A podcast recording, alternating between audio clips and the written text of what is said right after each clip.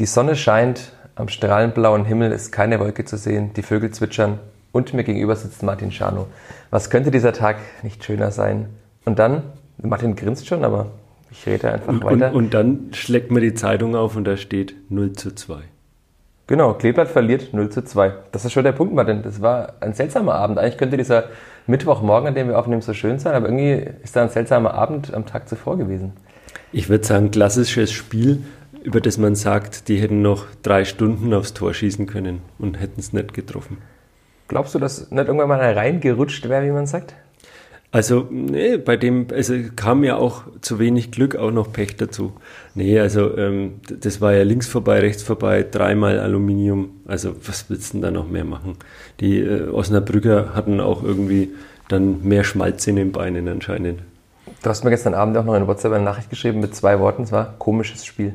Genau. Trifft das ganz gut wahrscheinlich. Ja, also man geht dann da raus und denkt sich, nee, hättest jetzt das echt verlieren müssen. Vor allem, sie haben sich ja wirklich toll die Chancen rausgespielt, aber äh, ich, man kann es auch auf eine einfache äh, Formel bringen, no Howie, no Party. Boah, Wahnsinn. Das hätte die Überschrift sein müssen, nicht Kleber verliert. Eigentlich ja, jetzt ärgere ich mich hier. Ja. Ja, über dieses seltsame Spiel, über dieses 0 zu 2 der Spielvereinigung wollen wir sprechen. Aber zuerst haben wir einen neuen Werbepartner, der auch der alte Werbepartner ist. Aber die Sparkasse Fürth hat ihren Vertrag verlängert mit uns. Darüber freuen wir uns natürlich sehr. Und deshalb jetzt ein bisschen Werbung. Der Fürther Flachpass wird präsentiert vom Mehr-Giro-Konto der Sparkasse Fürth. Denn mehr Giro heißt mehr Power. Ob mit Apple Pay, kontaktlosen Bezahlen oder der mehrfach ausgezeichneten Banking-App. Bei diesem Konto ist bereits alles inklusive. Einfach mehr als nur ein Konto, eben mehr Giro. Und natürlich bei deiner Sparkasse Fürth.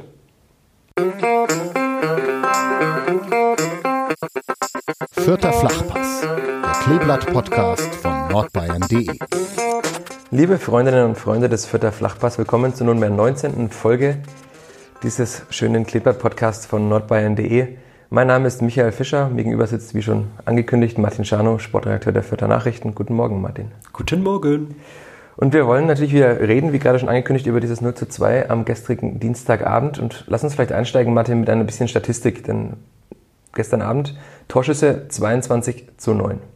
Laufleistung 113,78 Kilometer zu 112, knapper Sieg. Gespielte Pässe 512 zu 272. Angekommene Pässe natürlich dann auch 430 zu 186. Boah. Fehlpässe 82 zu 86, erster Punkt für Osnabrück, vielleicht auch kein guter Punkt, wenn man mehr Fehlpässe spielt. Passquote 84 Prozent, die hat Stefan Neidl zuletzt ja so gelobt bei seiner Mannschaft. Osnabrück nur 68 Prozent, Ballbesitz 66 Prozent, Osnabrück 34 Prozent. Die Spielfang hat auch noch gewonnen bei Abseits 3 zu 2. Osnabrück dafür sind sie öfter gefault worden. Aber ich glaube, es würde, wenn man es jetzt durchrechnet, ein ganz klarer Sieg laut Statistik für die Spielvereinigung sein. Am Ende war es aber ein 0 zu 2. Lügt die Statistik oder ist einfach der Fußball einfacher als die Statistik? Ich denke, sowas gibt es immer wieder, ne? dass äh, Gegner dem äh, Gegner dem Gegner, dass die eine Mannschaft dem andre, der anderen Mannschaft einfach den Ball überlässt und äh, sagt, mach was damit, weil äh, wir äh, haben ein gutes Umschaltspiel und es reicht uns und so war's. Das heißt, der Ballbesitzfußball ist tot, wie man sagte nach der Fußball-WM zuletzt. Ja, gibt es ja immer wieder. Also es gibt ja einen eindeutigen Trend, dass äh, sowas erfolgreich sein kann. Aber in der zweiten Liga würde ich es jetzt nicht generell so sagen. Also als das HSV-Spiel zum Beispiel, das war nicht so. Ne? Da hatte ja. Fürth fast eher die Rolle zu sagen, okay, wir versuchen ähm, aus den, wir versuchen die auszukontern. Aber äh, selbst das hat ja nicht gestimmt. Ne? Das waren schon zwei Mannschaften, die Fußball spielen wollten. Aber jetzt, also Osnabrück wollte nicht groß Fußball spielen. Diese Anzahl, äh, die du vorgelesen hast von ähm, vielen Fehlpässen und auch von wenigen Pässen überhaupt, die rühren natürlich auch daher, dass äh, wenn Osnabrück den Ball hatte, die schnell und riskant nach vorne gespielt haben. Und da kann natürlich auch viel schief gehen, aber es hat auch zweimal funktioniert und in der zweiten Halbzeit hatten die ja nochmal eine Riesenchance. Ähm, nach einer Kerze vom Caligiuri, äh, Cesai, glaube ich, hieß dieser Spieler, der hat dann stand dann alleine vor dem Burchard und schiebt dann links daneben. Also, was ich sagen will, ist, die haben, sind mehr Risiko gegangen und das ist auch belohnt worden. Das heißt, die Spielvereinigung war zu brav. Kann man das dann umdrehen, wenn die einen mehr Risiko gegangen sind, die anderen zu brav waren? Oder ist es einfach in der Spielanlage Spielvereinigung geschuldet, weil der Stefan Leitl sagt ja immer wieder, er will eine spielfreudige Mannschaft, er will, dass die Mannschaft schönen Fußball spielt und gehört es dann auch mal dazu, vielleicht in Schönheit zu sterben. Ja, genau. Das war ja oft der Vorwurf der letzten Jahre, immer wieder, nicht nur unter Leitl. Ne? Also, das waren, also fast jeder Trainer hat gesagt, er will den Ball laufen lassen. Ich glaube, äh, Radoki hat, hatte, glaube ich, einen anderen Ansatz. Der ja, Buric wollte ja auch, naja, hat schon Stimmt. auch defensiver gespielt. Ja, ja wobei, ja, genau. Buric hat, hat auch gern den äh, abwartenden Gegner gegeben und den, den, ja, den anderen lieber den Ball überlassen. Aber so, ich glaube, er wollte es gar nicht, aber es hat sich so ergeben, weil er die Spieler einfach nicht dazu hatte zu seiner Spielweise. Aber das ist ja oft ähm, das Thema in Fürth, dass die Trainer die Spieler nicht haben. aber eigentlich haben sie die Spieler ja, oder? Also das ist ja doch eine ziemlich ballsichere Mannschaft. Zumindest also, die, die gestern am Anfang auf dem Platz stand. Deswegen steht Fürth ja auch im oberen Tabellendrittel. Das muss man jetzt mal fairerweise ja, sagen. Nicht mehr. Das sind Achter. Das ist ja Achter, das, ja, okay. Immer das obere Tabellendrittel. Also gut, das sind wir im mittleren, ja. Aber das ist ja, sie haben ja ein Spiel weniger hm. und sie sind kurz davor, die 40-Punkte-Marke zu knacken. Also, äh, wir, wir, lass uns nur auf dieses eine Spiel schauen, aber es ist schon gut, das in, in den Kontext zu stellen. Fürth hat einen breiten und, finde ich, ausgeglichenen Kader und den werden sie auch noch brauchen in, in, zum Endspurt der Saison. Aber findest du, dass dieser Kader so ausgewogen ist? Weil man sieht, wenn Spieler von der Bank kommen, dass dann, also Marvin Stefanek ist ein gutes Beispiel, da funktioniert es. Mhm. Aber bei anderen Spielern, die von der Bank kommen, da ist halt dann oftmals ist effektiv eine Schwächung zu der Person, die vorher rausging. Ne? Naja, also an. an also man kann, man kann, mich unterbrechen, aber man kann natürlich auch nicht als Zweitligist mit wenigen Mitteln 18 gleichwertige Spieler haben. Das geht ja fast Genau, nicht. genau. Und äh, schau, ein Kenny Redondo, der ja oft kritisiert wird, hat auch schon sein Tor gemacht. Ne? Also du hast halt, und außerdem ist er pfeilschnell. Also du, äh, der Kader ist, finde ich, schon so zusammengestellt, dass ähm, er viele Spieler mit unterschiedlichen Eigenschaften hat. Das war ja auch am Anfang der Saison der Plan, mhm. so wird es mir erklärt, und so sieht man es auch. Ne? Dass jetzt zum Beispiel ein Felix Beimo gerade überhaupt keine Rolle mehr spielt, das ist natürlich auch dem geschuldet, dass Leidl jetzt in so einem Spiel keinen Abwehrspieler austauschen muss. Ne? Mhm. Das, äh, aber sonst finde ich, sehe ich es nicht so kritisch wie du. Ähm, und zumal, das hatte ich ja im, äh, wie sagt man, im Intro schon erwähnt, dass also der Harvard Nielsen hat halt einfach gefehlt. Ne? Und der ist ja momentan überragend, einer der besten Vierter. Der hat auch das Selbstvertrauen. Ein Daniel Keteruel, der kam jetzt von der Bank, nachdem er ähm, kommt aus einer Verletzung auch. Ne? Der ist auch noch nicht bei 100 Prozent. Aber wenn der voll im Saft ist, jetzt sagen wir mal in zwei, drei Spieltagen, das sind Granaten, die du da eigentlich bringen kannst. Das hätten andere Vereine gerne. Das heißt, es liegt einfach nur an diesem einen Spieler, vielleicht, dass man verloren hat. Weil vielleicht hätte Harvard Nielsen ja. diesen Kopfball von Kate Roel, wo er von der Latte abgeprallt ist in der zweiten Halbzeit, er dann quasi sich aussuchen konnte auf 7,32 Meter Torbreite, wo er ihn hinhaben will, und hat ihn dann auf die 50 Zentimeter geköpft oder 80, in denen der Torwart stand. Ne? Ja, genau. Also das ist halt auch diese Bewegungsabläufe und dieser Instinkt, der muss dann erst wieder gereizt werden und der muss erst wieder kommen. Und der Nielsen hat ja jetzt gezeigt, der ist, der hat einen Lauf hm. und äh, der macht es, und klar, das ist zwar vielleicht unfair seinen Mitspielern gegenüber, die Stärke der Fördermannschaft jetzt auf einen Spieler zu reduzieren, aber in dem Fall ist es halt manchmal so, dass dich einer mitzieht und in zwei Wochen ist es vielleicht wieder ein anderer. Mhm. Aber so wie der aufspielt seit Jahresbeginn ja schon, ne, kann man eigentlich hoffen, dass er über die Saison hinaus bleibt. Ja, ich habe ja so zwitschern hören die Vögel draußen auf dem Baum, dass er sich das gut vorstellen kann zumindest. Das wird natürlich dann auch im Gehalt, ab, im Gehalt abhängen und ob ein anderer Verein sagt, na, bei uns kriegst du aber halt mal ein paar Euro mehr. Aber er kann sich zumindest gut vorstellen, er fühlt sich sehr wohl in Fürth und das heißt, er genießt auch diese Ruhe, die er in Fürth hat, ein Trainer, der ihm vertraut. Er muss sich nicht jede Woche vor zehn verschiedene Journalisten von Boulevardblättern rechtfertigen, warum er mal jetzt kein geschossen hat, sondern er hat auch die Ruhe, einfach nur Fußball zu spielen. Das taugt ihm angeblich sehr. So wie zuletzt vielleicht in Düsseldorf, wo natürlich der Druck äh, viel ja. höher ist und die Aufmerksamkeit höher. Klar, das ist ja übrigens auch, ich habe ja immer noch Kontakt mit Rufen Schröder, dem ehemaligen Fördermanager, der sagt ja auch, ähm, in Mainz ist äh, ein idealer Erstligist, ein Bundesligist für ähm, Spieler, die da absolut in Ruhe arbeiten mhm. können, weil die haben auch eine ganz kleine Presselandschaft, ähnlich wie Fürth ja auch. Also das ist ja völlig unaufgeregt, was bei uns passiert. Und äh, das ist vielleicht gar nicht mal so schlecht für junge Spieler oder auch für Problemspieler mit Karriereknick. Und ich möchte jetzt nicht von einem Problemspieler reden, aber Nielsen hatte definitiv einen Karriereknick, mhm. äh, sich da wieder zu, zu sammeln. Wir haben jetzt viel geredet über dieses Spiel. Vielleicht fangen wir nochmal von vorne an. Stefan Leitl hat laut Homepage der Spielvereinigung danach gesagt, obwohl wir in der ersten Halbzeit kein gutes Spiel gemacht haben, müssen wir auch die erste Halbzeit für uns entscheiden. Siehst du das ähnlich? Also, dass es kein gutes Spiel war, da sind wir uns wahrscheinlich einig, aber dass sie die erste Halbzeit für sich entscheiden müssen, siehst du das auch so? Nö. Da muss ich ihm tatsächlich widersprechen, aber äh, das ist auch interessant. Also erstens mal also hat der Trainer natürlich, der weiß von Anfang an, welchem Spieler er welche Aufgaben zugewiesen hat. Das wissen wir da oben auf der Tribüne nicht. Und dann muss man ehrlicherweise sagen, sitzen, schauen wir von oben auf das Spiel und tun uns manchmal leicht zu sagen, äh, links wäre die ganze Seite frei, warum spielt er nicht links? Ne? So wie es halt eigentlich auch das ganze Publikum macht bei einem normalen Spiel mit vollen Rängen. Ähm, und, aber deswegen erlaube ich mir auch dieses Urteil. Also ich sage also in der ersten Halbzeit, ja, da gab es diese Tillmann-Chance äh, aus, aus drei Metern, da gab es mhm. diesen Hirgotta, der, der an den Außenpfosten geschossen hat. Naja, aber dann hast du es, zumindest hast du unentschieden. Ne? Mhm. Ähm, aber das äh, alleine Großchancen, finde ich, machen jetzt nicht ein Spiel aus. Und ich finde, Osnabrück hat es schon gut gemacht. Also die sind, die waren unangenehm und die haben aus ihren Möglichkeiten, und zwar, das sind keine berauschenden, mhm. das sind ja lauter No-Names, aber die haben mit biederem Fußball haben die die Vierter echt vor eine Herausforderung gestellt. Und ähm, die waren, glaube ich, also ich hatte den Eindruck, die waren sehr beeindruckt, die, die Vierter. Das kann man jetzt auch so sehen, dass entweder die zweite Liga so ausgeglichen ist, dass tatsächlich jeder jeden schlagen kann, außer Bielefeld, die gewinnen gegen die meisten Gegner. Oder dass halt das Niveau so überschaubar ist, dass es reicht, abzuwarten und mit No-Names halt ein bisschen zu kontern und ist fast jede Mannschaft eine Defensive anfällig, ne? dass man mal ein Tor oder zwei Tore macht.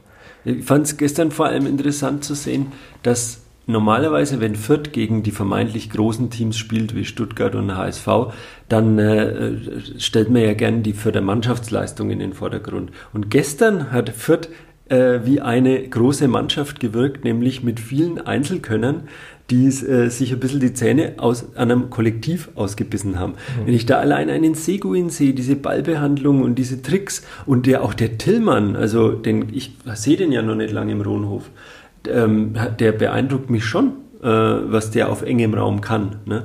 Aber äh, das hat da wie brotlose Kunst gewirkt. Das ist traurig, aber zumindest ist es eine schöne Aussicht für die nächsten Jahre. Vielleicht, weil Timothy Tillmann ist ja auch wahrscheinlich einer der Stützen der Mannschaft. Würde ich jetzt mal als jemand, der doch eine gewisse Zuneigung zu Spielfang hat, auch so sehen, dass äh, er jemand ist, der auch jetzt momentan immer spielt, weil er eben eine Stütze sein soll für die Zukunft. Also das er hat ja seine Leistung in HSV war jetzt auch nicht so berauschend, dass man sagen könnte, er hätte unbedingt wieder anfangen müssen gegen Dynamo. Ne?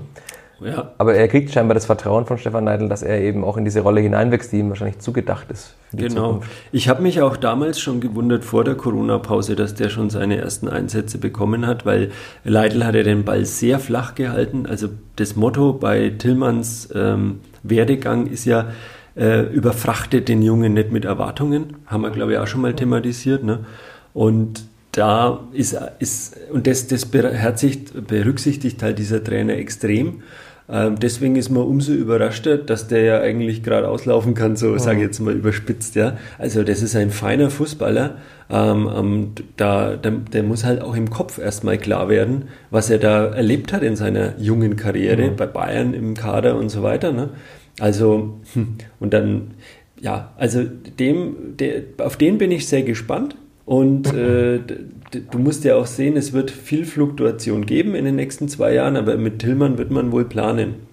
Ich habe zuletzt auch mit einem ehemaligen Mitspieler aus seiner Jugendzeit gesprochen, der meinte, dass er ist eine Granate, wie du auch vorhin sagtest. Mhm. Er braucht dann nur dieses Selbstvertrauen und dann noch ein bisschen diese Körperlichkeit für die zweite Bundesliga. Wenn er mal da dabei ist, kann er auch zu einem der besten Spieler der Spielvereinigung werden, sagt ja ein ehemaliger Kollege. Ne? Natürlich ist der Sprung vom Jugendfußball in den Herrenfußball mhm. oftmals ein sehr großer, das sieht man ja auch aber zumindest ehemalige Mitspieler sehen schon auch sehr viel Potenzial in ihm. Ne? Ja, ähm, wobei, und dann zur Kopfsache gehört natürlich auch, ähm, sich vielleicht auch in der Rückwärtsbewegung mehr einzuschalten und so wie ich äh, ihn als Spielertyp jetzt schon sehe und das, da bin ich auch forsch mit Schubladen aufmachen, äh, sehe ich ihn eher ein wenig so als Ballkünstler als als Malocher. Und wenn er das noch äh, sich aneignen kann, dann äh, würde ich sagen, dann wird was aus ihm. Also der muss, der muss auch arbeiten. Das ist zum Beispiel was, was ein Daniel Keteruel komplett verinnerlicht hat. Also der, der rennt vorne wie ein Haas und hat dann noch die, die, diese Kaltschnäuzigkeit und die Technik. Ich habe nochmal auf die Homepage der Spielverein gerade geschaut, denn da habe ich gestern Abend ein Zitat gesehen von Stefan Leitler, ein weiteres, das mich etwas stutzig gemacht hat. Er sagt, sagte, die erste Halbzeit hat mir nicht gut gefallen, da haben wir schon gesprochen. Die zweite Halbzeit war gut und in der Sommer ist es keine gerechte Niederlage. Ich fand jetzt nicht, dass die zweite Halbzeit gut war und hat Stefan Leitler einen anderen, besseren Blick als wir beide auf den Fußball. Ja, also da, da ist er manchmal so wie so, wie sagt man, Löwenmutter, die ihre Jungen verteidigt. Ne? Also der Jens Keller vom Club sagt ja auch, er will jetzt die Mannschaft nicht äh, hier vorführen ne? und auf sie eindreschen. Und klar, das macht der Leitl auch. Und deswegen gibt es ja uns Journalisten, die da einen äh, unverstellten Blick drauf haben. Und da gebe ich ihm nicht recht. Also ich fand in der zweiten Halbzeit war halt ein einziges Anrennen mit viel Wut im Bauch, wenig Struktur, viel weite Bälle. Äh, ähm, das ja fast auch noch zum Erfolg geführt hätte. Gab ja, wie du erwähnt hast, vom, vom Cater noch einige Chancen aber ähm, das hatte ja nichts mit, ähm, mit einem, äh, irgendwie einem strukturierten Angriffsspiel mhm. zu tun. Hast du dann auch gestern nach dem Spiel in der PK eine Frage an Stefan Neidl gestellt? Ging das momentan überhaupt? Kannst du ihm auch kritische Fragen stellen momentan? Also wir dürfen halt äh, kurz nach Schlusspfiff äh, gibt es halt eine Journalisten-WhatsApp-Gruppe und da habe ich halt meine drei Fragen reingeschrieben. Äh, wie schwer ist die Verletzung von Nielsen? Wie lange wird er ausfallen? Was ist die ähm, Antwort darauf? Äh, hab, ich habe mir ehrlich gesagt, hatte ich noch gar keine Zeit, weil wir heute zu früh äh, uns äh, getroffen haben, diese PK anzuschauen. Das werde ich dann jetzt so, erst behandeln. Das heißt, liebe Hörerinnen und Hörer des Vierter Flachpass, ihr müsst nicht nur Podcast hören, sondern auch vielleicht nochmal ganz kurz auf nordbayern.de vorbeischauen oder die Nürnberger Nachrichten kaufen in, von der Donnerstagsausgabe, was natürlich immer lohnt, das können wir nur betonen an dieser Stelle, aber dann auch zu wissen, wie es Harvard Nielsen geht. Aber ist es momentan ein seltsames Arbeiten für dich oder ist es auch angenehmer, weil man nicht nach dem Spiel sofort runtersprinten muss in die Mixzone, um die Spieler gerade noch zu bekommen?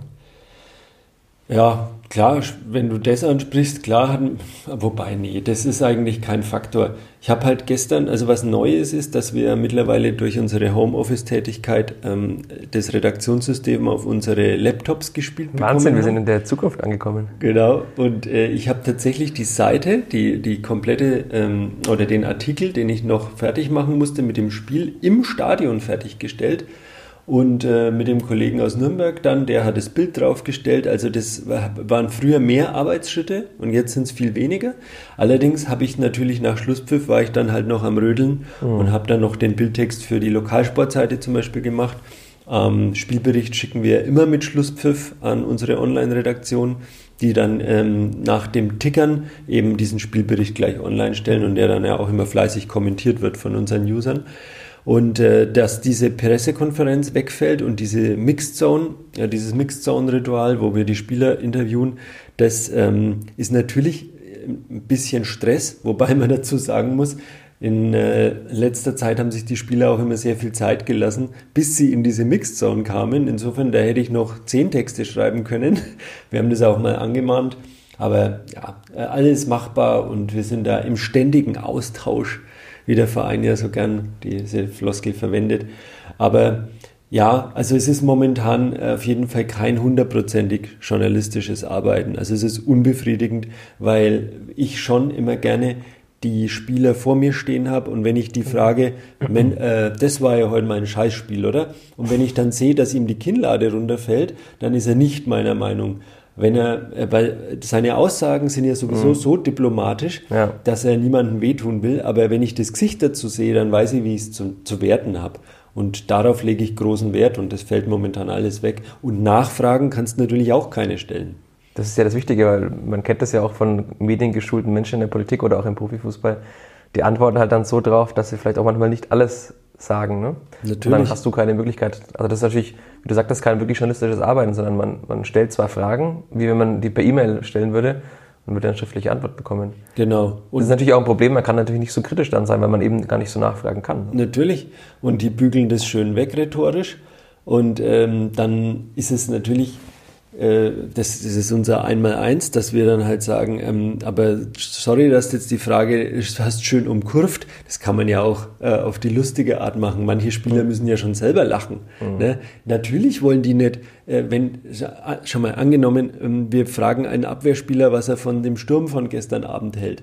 Der kann, kann er ja unmöglich sagen, die Jungs haben alles gegeben, wenn der hier Gotta am Pfosten schießt und, und der, der, der Cater partout nicht trifft.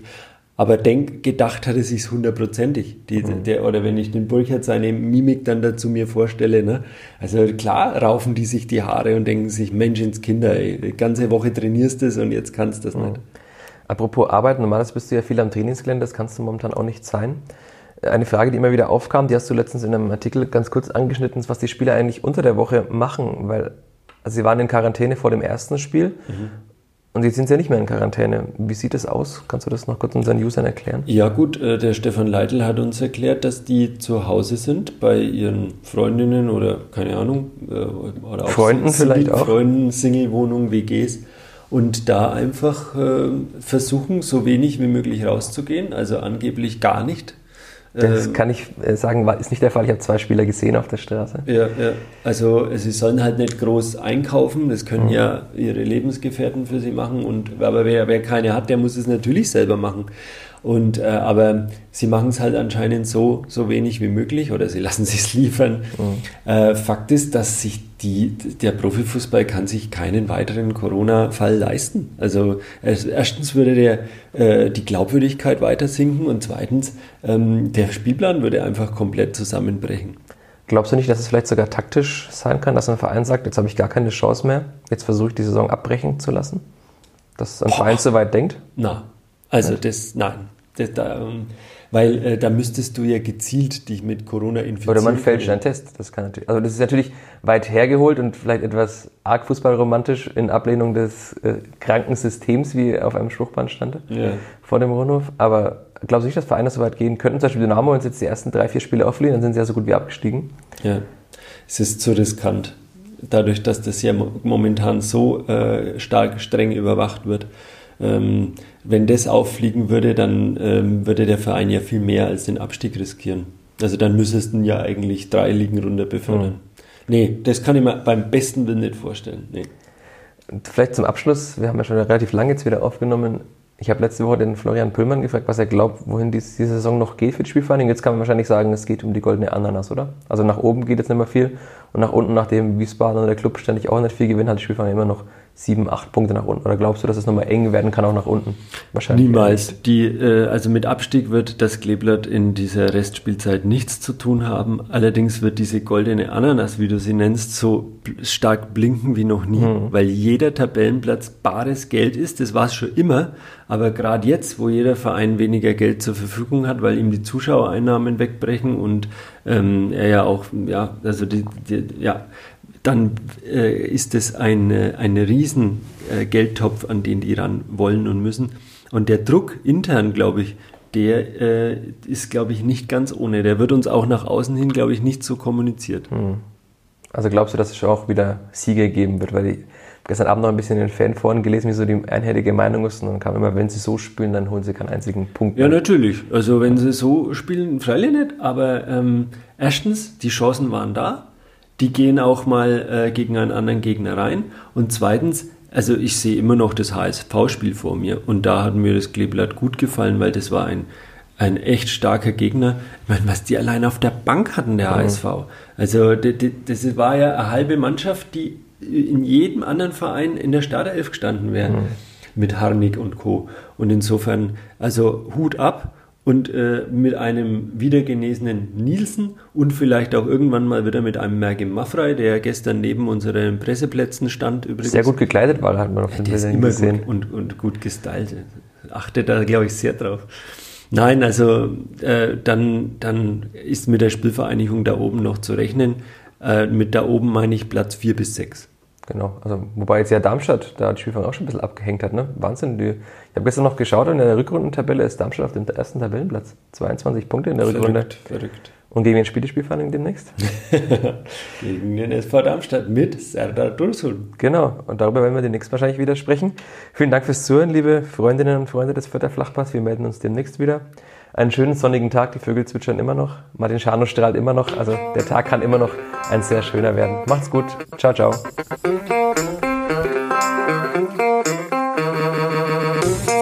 Mehr bei uns im Netz auf nordbayern.de